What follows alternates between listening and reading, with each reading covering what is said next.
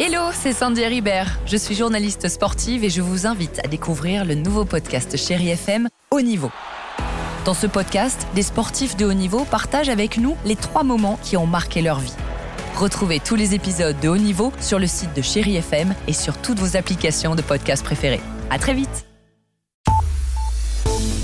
Et on va retrouver Nicolas Bourmoin. Bonjour Nicolas. Euh, bonjour Stéphane, bonjour à tous. La météo marquée par le retour de la pluie dans le quart nord-ouest. Des averses qui vont même gagner l'Alsace dans l'après-midi ainsi que la région parisienne et l'extrême nord partout ailleurs de larges éclaircies et même du plein soleil en bordure de Méditerranée où il fait chaud, 30 degrés à Montpellier, 28 en Corse, seulement 24 à Reims et à Paris, 25 à Angoulême et à Auxerre.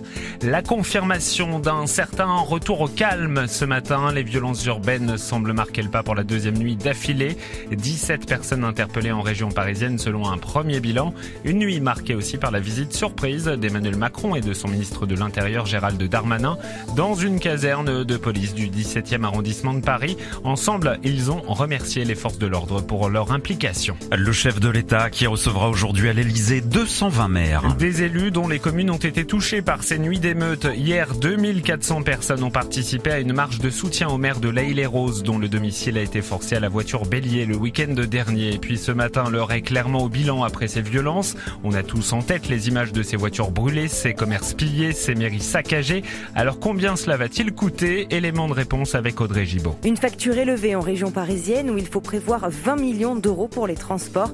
Une quarantaine de bus et tramways ont été saccagés ou brûlés. Mais les estimations s'envolent quand on parle des entreprises. 1 milliard d'euros de dégâts selon le MEDEF. Sur tout le territoire, 200 commerces ont été entièrement pillés, 300 agences bancaires détruites, 250 bureaux de tabac saccagés. Dans son dernier bilan, le ministère de l'Intérieur recensait aussi 5600 véhicules brûlés et un millier de bâtiments dégradés. Une facture qui dépasse déjà celle des Gilets jaunes qui avait coûté 249 millions d'euros aux assureurs. Dans l'actualité aussi, cette chasse à l'homme autour d'Angers. Une cinquantaine de policiers et gendarmes mobilisés pour retrouver un détenu en cavale, un homme de 42 ans au profil particulièrement inquiétant et dangereux. Il a profité d'une permission pour s'évader le 20 juin dernier une fuite durant laquelle il est soupçonné d'avoir tué deux personnes. Le Tour de France, victoire au sprint hier à Bayonne pour le Belge Philipsen. Le maillot jaune reste sur les épaules du Britannique Adam Yates. La quatrième étape aujourd'hui, 182 km entre Dax et Nogaro. Enfin, vos ados ont sans doute un peu de stress ce matin. C'est le jour J pour les 718 000 candidats au bac.